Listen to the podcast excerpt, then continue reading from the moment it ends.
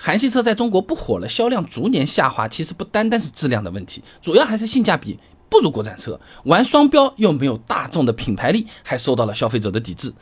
中汽协发布的二零二零年汽车工业经济运行情况，韩系车在国内汽车市场的份额仅占百分之三点五，相比德系的百分之二十三点九，日系的二十三点一，韩系车在国内市场确实有点凉凉的味道啊。很多朋友说啊，韩系车不火是因为质量出了问题，有可能存在误读啊。从世界范围来看，韩系车质量还是可以的。杰迪帕瓦尔公布的二零二零美国新车质量研究报告，韩系品牌起亚和美国本土品牌道奇并列美国新车质量第一。哎，不光如此，起起亚自从在二零一六年登顶第一之后，就没有掉出过前三，不但超过了许多欧美品牌，更是超过了曾经的老师傅以质量著称的日系品牌。那么在我们国内韩系车的质量排名也是比较靠前的。J.D. Power 发布的二零二零中国车辆可靠性研究上面啊，这么看。北京现代排第一，东风悦达起亚排第二。那当然了，尽管排名是比较靠前，韩系车在国内市场还是出过一些质量的问题的。你比如说，二零一三年起亚 K 五轮毂断裂，二零一九年，呃，菲斯塔在碰撞测试中 A 柱断裂，呃，在当时热度是是比较高的啊。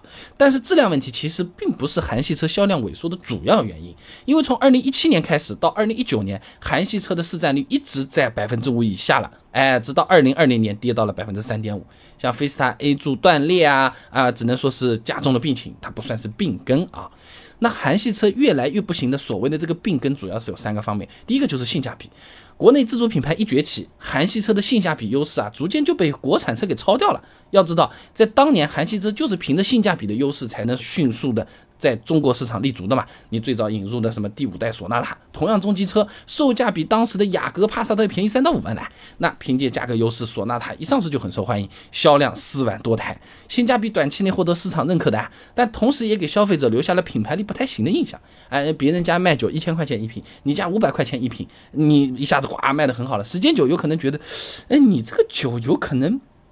是不是没有人家这个酒来的好，所以才便宜的呀？那么大家都已经在这么想的时候，突然来了个一百五十块钱的一个酒，然后这个酒还是国产的，哎，大家国人支持一下，然后说和那一千块的也相差的不会太明显的时候，五百的生意变差是最明显的。那么，除了性价比，消费者对韩国品牌的抵制也存在着很重要一部分的原因。阮小文发表在南京工业职业技术学院上面的论文啊，基于费舍拜因理论的中国消费者购买韩系汽车要素的实证研究上面也提到啊，在消费者购买商品的过程中呢，消费者不仅仅关注产品的质量和服务，还关注诸如原产国形象等等这些要素。哎，很多消费者啊，对原产国固有的印象，它就是可以用来评价这个商品或者这个产品的。消费者对韩国品牌抵制最严重的一次嘛，就是二零一七年之后，对不对？别说韩系车了，大多数韩国的品牌，哎，都有受到这个抵制和这个冲击，对吧？盖世汽车研究院发布的《二零一七年乘用车市场现状及趋势》上面讲啊，在二零一七年第一季度，韩系车销量暴跌百分之二十六，啊，市场占比同比下降百分之一。那从一整年来看，韩系车的市占比从二零一六年的百分之七点三五跌到二零一七年的百分之四点六三，足足下降了百分之二点七二啊。那韩系车现在好。像不太火的第三个原因呢，就是在国内啊，它对中国市场不太重视。哎，两个方面啊，表现特别明显。第一呢，技术老旧，迟迟不更新。举个例子啊，起亚 K 五上面的2.0自吸加 6AT 变速箱，从2011年上市就一直在用，用到2020年，一套动力总成都用了快十年没有更新过。你可以说它是稳健，但换个角度来说，有可能就是过时了。你想想人家三菱换不换？你想想现在国产的。这种什么双离合啊，新的二点零 T 啊，一点四 T，各种的玩的花的都来了，你还在用二点零原来的那个，对吧？另一方面，韩系对国内市场和国外市场它有区别对待。哎，那去年上市的索纳塔时代，举个例子，美版的车子，不管是一点六 T 版本还是二点五自吸版本，搭配的呢都是八 AT 的自动变速箱。哎，但是到了中国，一点五 T 版本搭配的是七档干式双离合变速箱。哎，就好像同样你是点了碗牛肉面，哎，别人看看是老外人高马大的，这过来点个牛肉面，哎，你牛肉就给他多放两片的。那我肯定心里不舒服的。同样一家店，那个人就坐在我边上，我们点的都是牛肉面。你因为他块头大哦，是一个呃这个这个外国人什么的，你就给他多两片牛肉，我这个店都不来了啊，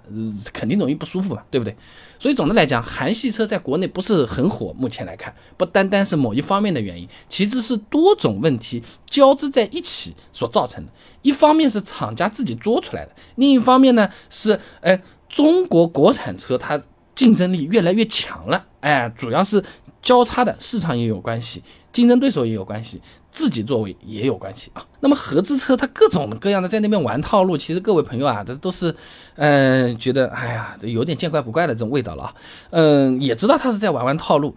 嗯，也觉得现在的国产车样子也好看了，质量也好了，价格也便宜了，配置也高了，那怎么就还是有那么多人愿意掏钱买合资车，就是不买国产车？